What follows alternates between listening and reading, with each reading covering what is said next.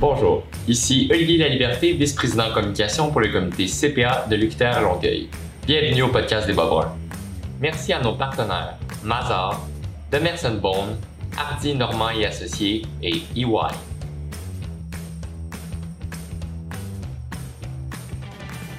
Pour cet épisode, nous avons l'immense honneur de recevoir le double médaillé d'or olympique, Alexandre Bilodeau. Tout d'abord, euh, Alex, quand tu rencontres une fille, tu lui dis que tu es CPA ou que tu as deux médailles olympiques? Euh, plus, euh, plus CPA. Ouais? comment, ça? ils, finissent par ils finissent par s'apercevoir de l'autre assez rapidement, mais. ouais, maintenant, ils ont tout un beau, un beau petit ordinateur dans leur poche, hein, fait que une petite recherche Google, ça 5 secondes. Exact. OK, ben dans, les, dans une question un petit peu plus sérieuse, d'où viennent vos ambitions, au-delà du sport, au-delà de votre carrière, dans le monde des affaires, comment vous, vous, voyez, qu'est-ce que vos objectifs en fait? Euh, en fait, mes objectifs ont évidemment euh, évolué au travers des années. Euh, lorsque j'étais étudiant athlète, en fait, j'aimais beaucoup le monde de la business, le monde des affaires d'emblée, la comptabilité, ce n'est pas quelque chose qui, est venu euh, pour, euh, en moi de m'inscrire en comptabilité. Mon père est en CPA, fiscaliste plus. Euh, mm-hmm. donc, j'aime le taquiner qui ne pratique plus la comptabilité, mais plus, plus le droit. mais donc, avec plusieurs discussions, au fur et à mesure des années, j'étais au cégep, je rencontrais au travers des années, j'ai rencontré plusieurs chefs d'entreprise. J'aimais énormément la mentalité derrière le milieu, le milieu des affaires. Et puis, euh, entre autres, avec mon mentor, euh, j'ai eu plusieurs discussions. Puis, c'était venu, en fait, sur le sujet que euh, la comptabilité, c'est toujours une bonne base. puis, je me suis inscrit en comptabilité en, ayant un œil plus sur la finance qu'autre chose. mais juste à cause que je pense que ben, tout le monde me disait que c'était vraiment une, bonne base, puis que par la suite, le soin en finance pouvait bien se faire. Donc, ça a resté comme ça. j'ai continué mes études, mais tout en skiant. Euh, par la suite, j'ai terminé euh, mon ski. Euh, j'ai retombé à temps plein à l'université pour, pour, finir mon bac. Et puis, par la suite, j'avais vraiment en tête mon, mon objectif, c'était d'écrire le CPA. Par la suite, qu'est-ce que j'allais faire en termes de, de, carrière? C'était encore flou. J'aimais énormément le milieu transactionnel, plus le côté finance. Donc, je m'intéressais énormément à ça, mais j'étais tant qu'on n'a pas passé le CPA, on est focus là-dessus. Après ça, donc, ça a resté comme ça. J'ai fait mon stage chez KPMG en Audi. Euh, puis, euh, je savais clairement, après mon stage d'été, euh, je n'avais pas écrit encore les, les, FU, que ça n'allait pas, ou le FC maintenant, hmm. que, que ça n'allait pas être pour moi en termes de l'Audi en tant que tel, mais je trouvais que j'apprenais énormément sur l'émission d'examen, l'émission d'Audi, avec, en étant dans un grand cabinet. Hmm. donc, ça a resté comme ça. j'ai passé le CPA. Euh, tout de suite, quand j'ai passé le CPA, j'ai fait une autre année complète, euh, en fait, une année et demie complète euh, dans le département d'audit. Puis, j'ai demandé un transfert en service transactionnel. pour moi, c'était vraiment ça qui, m'intéressait. Je suis allé dans l'équipe de, vérification diligente.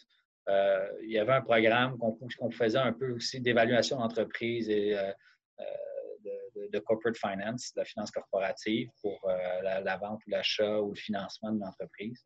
Donc, euh, j'ai fait le saut. Ça a été pour moi, je pense, tout en restant euh, du côté vérification diligente, tout en restant un côté comptable à la chose.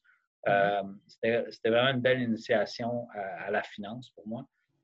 au milieu transactionnel, j'ai tombé en amour avec ça. J'adore l'adrénaline. C'est vraiment quelque chose qui était super le fun. Puis par la suite, on a transitionné. En fait, euh, euh, j'ai évolué pratiquement deux ans euh, dans le service transactionnel chez KPMG.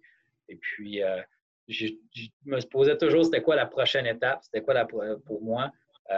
puis, en étant service conseil en comptabilité, il y a une limite. il y a une limite de ton implication dans une transaction complète, puis d'une entreprise. Le raisonnement, pourquoi ils la font? oui, OK, il y a un due diligence financier, opérationnel, euh, légal, fiscal et tout, mais pourquoi on le fait, puis l'évaluation derrière de tout ça des risques. Euh, je voulais aller de l'autre côté du client parce que souvent, ça arrivait qu'on faisait un rapport de vérification diligente, on le soumettait, Puis mhm. quelques mois plus tard, on apprenait que la transaction avait lieu ou elle n'avait pas eu lieu. Puis on restait, je pourrais dire, euh, des, émetteurs de rapports. Donc, à la fin, moi, je voulais vraiment aller du côté de, que, je, que je dis le decision making, le côté décisionnel de la chose, puis m'en aller du côté des clients qui font l'investissement. Donc, j'ai commencé ma recherche à regarder dans le marché, puis il y a eu une belle opportunité chez Water Capital de, mhm. venir vraiment faire le saut euh, en, investissement euh, ici dans un beau family office. Euh, donc, ça, a été, ça a été un beau timing pour, pour ma carrière. Maintenant, je pourrais dire que peut-être 30 de mon travail est de la comptabilité et 70 est plus de la finance. C'est quoi les compétences que le, ski acrobatique t'a donné, mettons, au niveau de ton parcours en comptabilité? je pense qu'il y a plusieurs volets à ça. Euh, évidemment, c'est. En fait, il y a la discipline euh, de, travailler autant dans mes études que lorsque j'ai commencé le marché du travail. Euh, je pense que je suis quelqu'un de, très déterminé dans la vie. Puis, en, général, en comptabilité, on n'est pas des. ça se peut, il y en a, là, mais la majorité des CPA, ce pas des personnes qui sont dans une organisation syndiquée, puis que c'est étape après étape après étape. Quand tu es bon dans ce que tu fais en, comptabilité ou en finance, tu peux monter plus rapidement. Euh, puis, les personnes qui ont vraiment un objectif euh, précis, puis qui veulent être meilleurs, puis qui veulent mettre les heures, ils, vont devenir meilleurs nécessairement par la force des choses. Pour, moi, c'est il n'y a pas de miracle. Euh, quand tu veux être bon dans ce que tu fais, il faut que tu travailles. Puis, ça, le sport me l'a apporté énormément. donc, je pense que c'est la chose qui se traduit le plus. Euh, poursuivre un petit peu dans votre parcours, euh, vous êtes allé, vous avez fait euh, votre baccalauréat à John Molson, puis vous avez fait votre DES au HEC. pourquoi avoir choisi, mettons, John Molson ou est-ce que les, je sais que vous avez reçu une distinction là, pour vous être classé dans, comme l'un des meilleurs étudiants à John Molson. c'était c'était quoi votre principal atout qui a fait que ça s'est réalisé dans le fond? Euh, en fait, euh, lorsque j'ai. Euh, en 2010, je, regardais pour les universités dans lesquelles je voulais m'inscrire, soit HEC, je regardais un petit peu partout. puis cette année-là, justement, mais je savais que je m'en allais probablement pour un autre quatre ans de ski. Mm-hmm. Donc, un des grands enjeux pour moi, c'était vraiment la correspondance. avoir des cours, la majorité de mes cours par correspondance, mais d'être dans une école quand même assez avec des profs qui être compréhensibles. Puis, d'avoir aussi un contact à l'université qui allait me permettre justement euh, cette flexibilité-là. Euh, puis, euh, mon mentor qui connaissait bien Jeff Molson m'a dit, il a appelé Jeff, il a dit Jeff, tu peux-tu plugger Alex? Là? Il dit il cherche une bonne université. Là. John Molson, c'est super. puis, en effet, il y avait énormément de cours par correspondance. J'ai mm-hmm. fait pratiquement plus de la moitié de mon bac par correspondance. Euh, puis lorsque j'avais, lorsqu'il avait, le cours ne se donnait pas par correspondance, j'avais vraiment une, belle facilité euh, avec euh, l'administration, le, Dean's Office à, Concordia qui, me facilitait énormément la coordination avec les professeurs. Mm-hmm. Donc, je n'ai pas eu de passe-droit, mais c'était vraiment juste de, ben, OK, je ne pouvais pas me présenter au cours. Fait s'il y avait, s'il y avait un, 10% sur tes présences, ben ça, il me le waivait, puis il me l'appliquait sur mon, sur mon examen final ou quoi que ce soit. Euh, suis dans un sport qu'on est parti huit mois par année, pratiquement. Donc, euh, ça, devenait compliqué. Même une session, je me rappelle bien, euh, c'était avant les Jeux olympiques de Sochi, euh, l'automne 2013. Mm-hmm. je n'ai pas été ici pour le début de session. Je n'ai pas été ici au, ben, tout le mois de septembre, je n'ai pas été là. À partir de la mi-octobre, j'étais parti jusqu'à pratiquement jusqu'en Noël. Donc, évidemment, le cours ne se donnait pas par correspondance. Là, le prof, il me regarde, il dit Comment tu veux qu'on on, te note? Tu n'es pas là pour le midterm, tu n'es pas là pour le final. Fait que là, euh, il a dit Laisse-moi parler avec le, Dean's Office. Ils m'ont dit Parfait, Alex, on a une, proposition. La seule proposition qu'on qu'on peut te faire, c'est 100% de ta note va aller sur l'examen final. Tu reviens le 23 décembre. 23 décembre, tu t'en viens dans mon bureau, tu écris l'examen trois heures devant moi.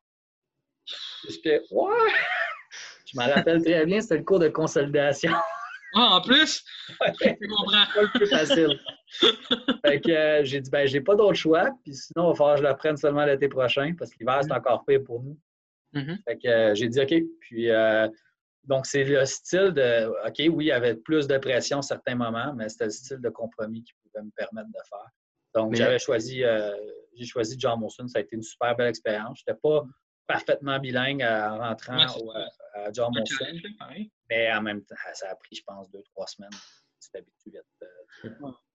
Ça doit être très difficile d'avoir des temps libres, par exemple, dans une situation comme ça. Ça ressemble à quoi, mettons, une journée relaxe?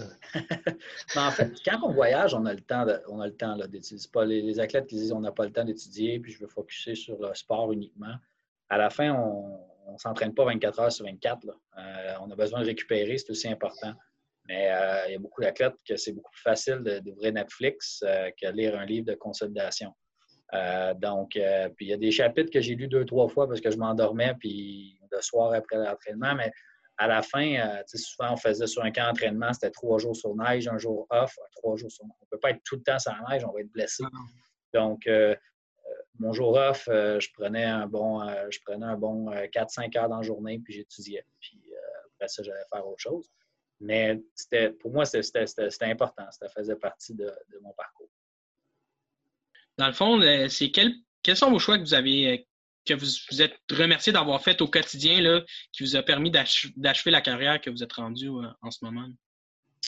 en fait, c'est même si j'avais un cours par session à l'université ou au cégep avant ça, pour moi, c'était primordial de, pendant ma carrière de sport de tout le temps rester un pied à l'école. Mm-hmm. je suis très content de l'avoir fait. Euh, puis d'ailleurs, quand j'ai fini euh, ma carrière, je suis retourné à temps plein à l'université avec cinq cours, euh, ça a été un coup. Hein. notre cerveau, c'est comme un muscle. À un cours par session, j'apprenais des notions, mais j'en apprenais pas énormément en même temps. Mm-hmm. ma, première session à temps plein, ça a été rough. on dirait que je lisais des chapitres, le lendemain, je ne me rappelais plus de rien, rien, rien. On dirait qu'il n'y a rien qui rentrait, et rien qui collait dans mon cerveau. Je n'étais pas habitué d'absorber autant de notions ça m'a pris un peu plus de temps, mais imaginez, vous, si j'avais pas vraiment, euh, j'avais pris un, deux, trois ans, année, euh, pas d'école, euh, je peux comprendre que retourner sur les bancs d'études par la suite, ça peut être d'autant plus difficile. donc ça, je suis vraiment content d'avoir gardé le pied à l'école, même si ce serait qu'un cours. C'est super important. Une question que je me demande, c'est là, ce que tu travailles en ce moment, les gens, ils savent qu'ils travaillent avec Alexandre Bilodeau, l'athlète olympique. Est-ce que tu sens que ta relation avec les autres collègues, est-ce que tu sens qu'ils te traitent différemment des fois? Non, non du tout. Puis je veux vraiment pas, euh, je veux vraiment pas ça. Euh, certaines fois dans la firme, dans une firme comptable, vu que c'est un, grand cabinet, puis on change beaucoup, beaucoup de, collègues, euh, ça peut arriver. Là. surtout que j'ai un âge aussi peut-être un petit peu supérieur à, ceux qui étaient euh, du même année que moi dans, la firme. Euh, donc, euh, mais à la fin, moi, j'essaie de mettre tout le monde à l'aise, puis je suis pas là pour être le clown de la firme ou être quoi que ce soit. Je suis comme eux, puis j'essaie d'apprendre, j'essaie de faire mon travail, puis de, progresser en tant que professionnel. mais depuis, en fait, que ça pourrait arriver un peu, mais en général, non. C'était clair euh, directement par le partner. Alex est avec nous, puis il est là pour travailler. Puis même si la personne au-dessus de moi, qui était euh, mon manager sur le dossier, euh, mon senior manager, il était plus, plus jeune des fois même, puis ça ne changeait, ça changeait rien. Ça peut arriver que les clients viennent me ah voir quand on faisait des missions d'audit chez des clients. Les clients prenaient 15-20 minutes à me parler. Je suis comme, ouais, mais là, ça commence à être chargeable. il dit, OK, va travailler. Euh, non, ici, maintenant, chez Walter, on a une petite équipe. Puis, euh, je veux dire, on a toutes, euh, je veux dire, les associés ont tous des, des, des, carrières avant de, de, venir faire de la finance ici, soit des entrepreneurs, soit ils, ont été, ils ont travaillé dans des Big Four, soit ils ont travaillé pour des grandes banques. Fait que, non, à la fin, c'est juste que j'ai accompli autre chose ailleurs. Puis maintenant, je suis euh, on se regarde dans le futur, c'est quel type de défis qui t'attendent un peu et qu'est-ce que tu vois faire dans les prochaines années?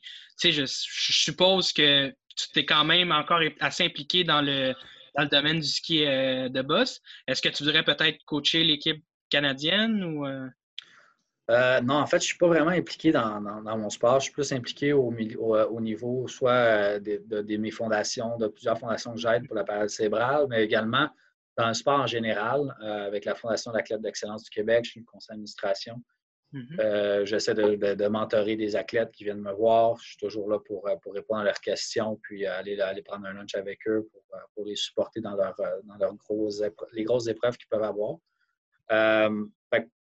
Pour moi, c'est plus un, un, rôle de mentorat. À la fin, tu ne peux pas avoir une carrière d'entraîneur à temps plein, puis avoir une carrière également en finance à temps plein. Mm-hmm. Il y a juste 24 heures dans une journée.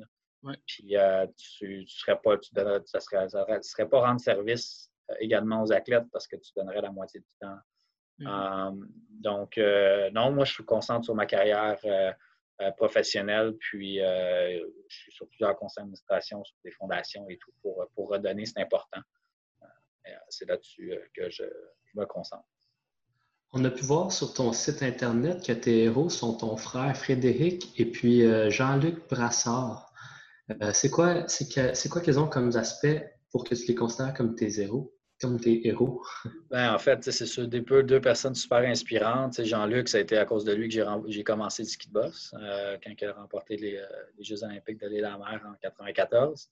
Mm-hmm. puis par la suite, ben, mon frère. Évidemment, mon frère, c'est une inspiration moi, puis euh, pour, euh, pour, toute la famille euh, au jour le jour. Donc, c'est quelqu'un qui, qui, qui utilise chacune des opportunités qui sont mises devant lui au maximum. Puis, on, devrait tous prendre exemple sur lui, même si les opportunités qui sont mises devant lui sont beaucoup moindres que ceux que nous, on peut avoir. Par ça, à cause de ça, moi, je me, donne un devoir d'aller après les opportunités qui sont présentes puis il euh, n'y a, pas, personne qui va me dire euh, que, je ne peux pas accomplir euh, quelque chose. J'ai l'opportunité de travailler pour, réussir. Donc, je vais le faire. Maintenant, tu l'as parlé, tu es chez Walker Capital. tu peux-tu nous expliquer un petit peu ton rôle dans la compagnie? Qu'est-ce que ton day-to-day ressemble un peu? Oui, certainement. En fait, euh, mon, mon day-to-day est divisé en, deux. On, est, on est une équipe de six. Il y a deux partners, euh, deux, deux associates, euh, une directrice d'investissement, puis on a un analyste également.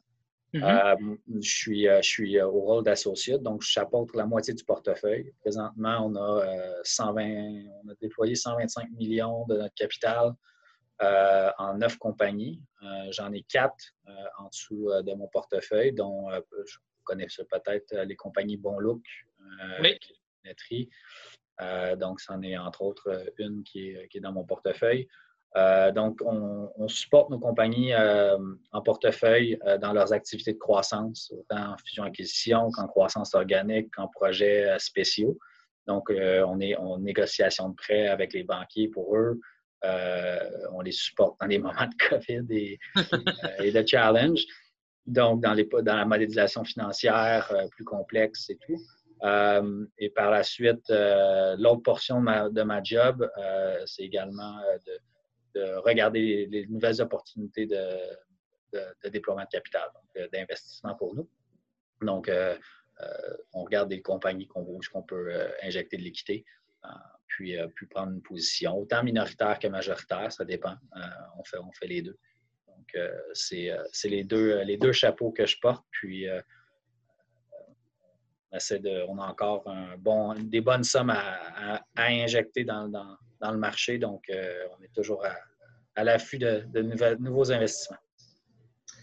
Puis, euh, sinon, ta motivation chaque matin, c'est quoi? Euh, ma motivation chaque matin, ben, il y a plein de défis au jour le jour. c'est ça qui est le fun. Je pense que en tant qu'athlète, je me suis toujours vu un peu comme un entrepreneur. J'essaie de m'entourer des bonnes personnes, des bons entraîneurs, le bon euh, relationniste de presse, le bon gérant qui allait gérer comme mes contrats, euh, mon image, euh, que je n'avais pas à m'occuper, mais qu'eux allaient s'en occuper pour, pour moi. Évidemment, c'est ça, c'est mon image que je revendais à mes commanditaires. Donc, pour moi, je l'ai toujours vu comme ça. C'était super important de m'entourer avec les, les bonnes personnes. c'est ça qu'un entrepreneur doit faire. Mm-hmm. À la fin, ma job maintenant, c'est de m'assurer que les, entreprises dans lesquelles on investit euh, sont supportées au maximum. On, leur a donné l'opportunité, on leur donne l'opportunité de grandir euh, puis de bien s'entourer. Euh, donc, c'est ça qui est le fun. Puis on est des investisseurs long terme aussi. on n'est pas. il y a certains private equity out there qui font, qui font des, investissements 3, 5, 4, 5 ans. Nous, on est plus 5 à 10 ans. Donc, d'horizon. Donc, c'est ça qui est le. On les supporte. Au jour le jour, je parle avec les CEO, les CFO euh, de mes compagnies en portefeuille, comment on peut les supporter, c'est quoi les challenges opérationnels, comment on peut apporter une, de, think out of the box? c'est ça que c'est ça que j'aime euh, là-dedans, donc euh, de, ma job. pour suivre un peu dans, ton travail, tu as vécu le, gros cabinet, puis là, tu es dans une plus petite firme. Euh, qu'est-ce que tu dirais que c'est le profil des deux?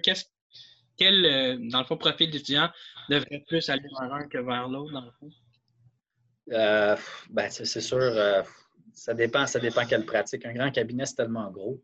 Mm-hmm. il y a tellement de sortes de pratiques maintenant, surtout avec les nouvelles pratiques IT, management consulting, il y en a, il y en a à n'en plus finir. Mm-hmm. Ça, dépend ce que chacun aime, ce que chacun les, les, anime c'est le côté plus finance, c'est le côté plus vérification, contrôle interne, euh, plus opérationnel, management consulting, qui peut être intéressant, taxe, qui est euh, évidemment plus euh, légal.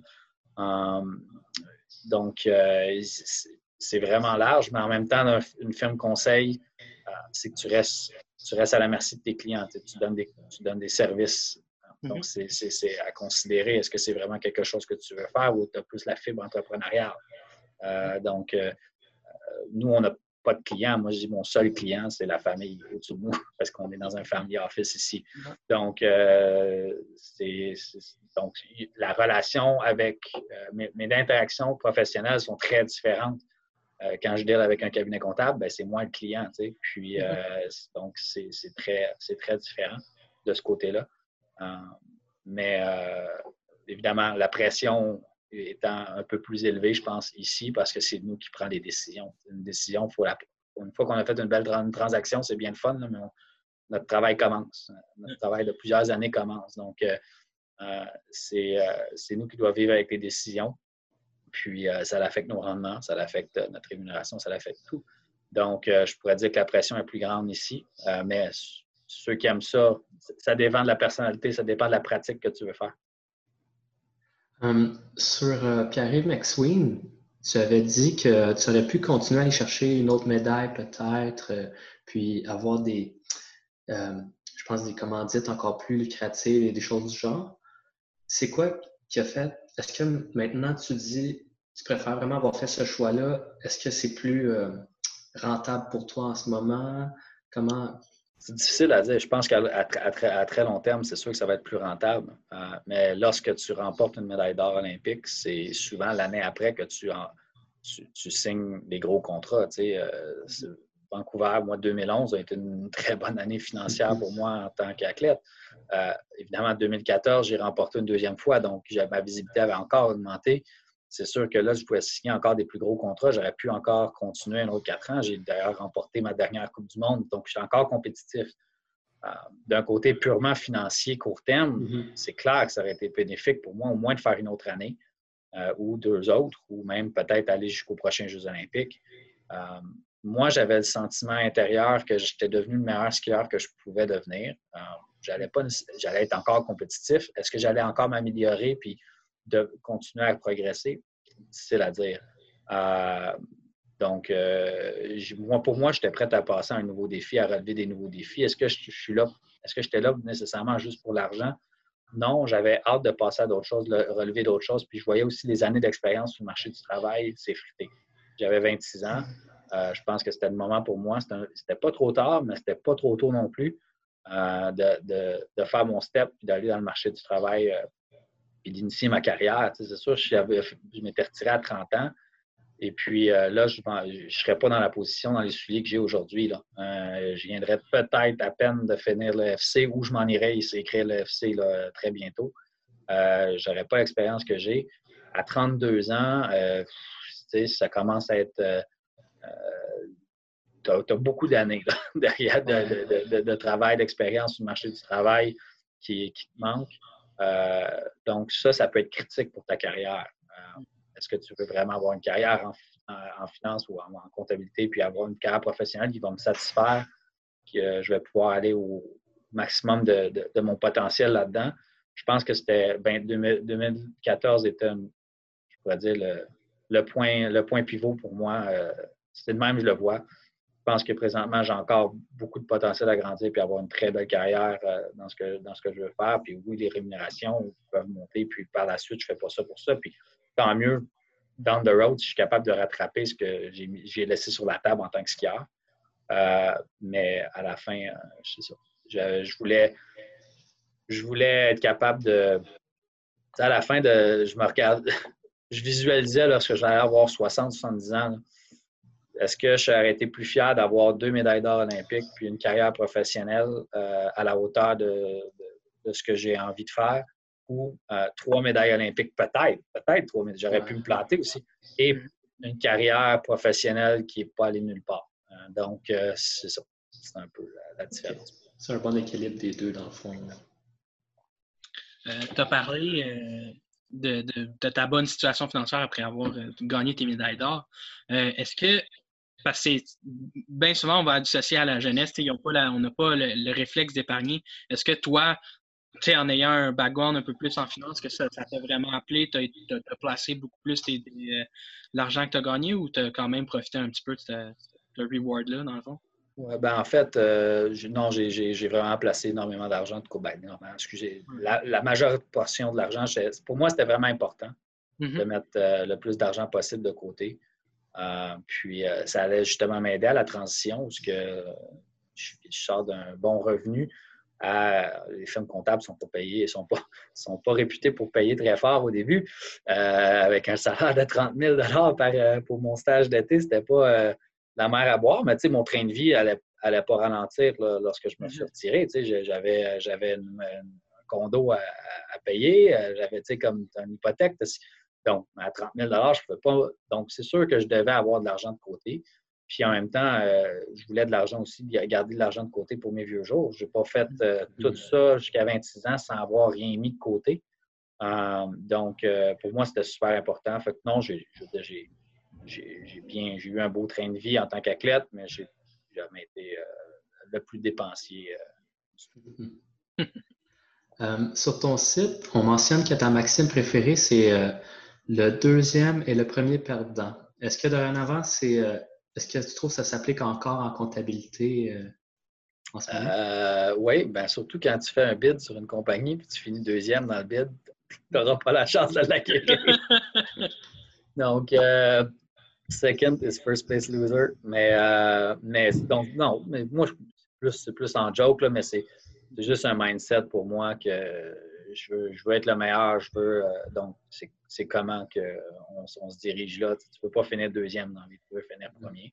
Puis, euh, tu te contentes tout le temps de finir deuxième, troisième. Je sais pas, moi, c'est pas la mentalité que j'ai. Et comment tu t'entraînes pour être le premier, justement, en investissement comme ça? Ah, ben là, ça, c'est. non, mais ça dépend. Tu sais, c'est faux. Faut, faut, premièrement, on peut pas. Euh, je compétitionne pas Warren Buffett, là. C'est, euh, non, mais c'est pas ça. Je pense qu'il n'y a pas nécessairement de compétition au sens peu où il y a des rankings et tout, là, euh, même si des fois on essaie de, faire un rendement des fonds ou un classement des fonds ou quoi que ce soit. à la fin, c'est je veux être bon dans ce que je fais, puis je vise, je vise l'excellence, c'est ça que ça veut dire. Euh, je vise de, lorsque je me mets un objectif, puis on veut, on, a, une négociation sur, sur, un deal ou quoi que ce soit, mais on veut être les, premiers. Lorsque j'ai une compagnie euh, comme Bon Look qui compétitionne contre des parts de marché euh, dans leur industrie, puis on veut être les premiers dans l'industrie, dans notre business. donc, c'est ça. C'est de même qu'on va, on va faire des, des bons rendements.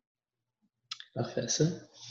Euh, pour un petit peu arriver vers la fin, est-ce que tu as un, truc ou un mot pour notre audience, dans le fond, que tu pourrais partager avec les étudiants puis ceux qui vont vouloir nous écouter notre podcast? Euh, en fait, oui, moi, moi, ça serait plus pour, euh, pour tout le monde qui écoute, les étudiants en comptabilité ou en finance. C'est élargissez vos, vos, horizons, intéressez-vous à ce qui se passe autant sur les marchés privés que les marchés publics. puis, voyez comment ça, comment ça surtout maintenant avec, le, avec tout le COVID et tout ça, là, ça tout, bouge tellement rapidement. Mais euh, de vous intéresser, gardez vos horizons ouverts, même si c'est correct de ne pas savoir ce que vous voulez faire après votre CPA. Mais faites-vous des étapes euh, court terme, puis moyen terme, puis après ça, foncez pour ça. Puis tout va finir par s'éclairer si vous avez vraiment des intérêts. Vous allez trouver quelque chose qui va, qui va, vous, va venir vous chercher. Puis c'est comme ça que tu ne vois pas les heures passer après ça au bureau. Tu aimes ça rentrer au bureau. Puis faut toujours se rappeler la loi 80-20. Il, y a 20% qui vaut la peine pour le 80 de grinding, mais euh, c'est ça. Oh bien, merci beaucoup. Ça a vraiment été très pertinent là, de voir autant votre cheminement au ski acrobatique puis votre parcours en comptabilité. Je crois que ça va nous être euh, très utile, euh, surtout pour les étudiants. Parfait. Merci beaucoup d'avoir visionné cet épisode du podcast de Bob Brun. N'hésitez pas à partager en grand nombre ou à laisser un commentaire. De plus, si vous êtes ou connaissez quelqu'un qui veut participer à nos podcasts, vous pouvez nous écrire à l'adresse juste ici. Merci.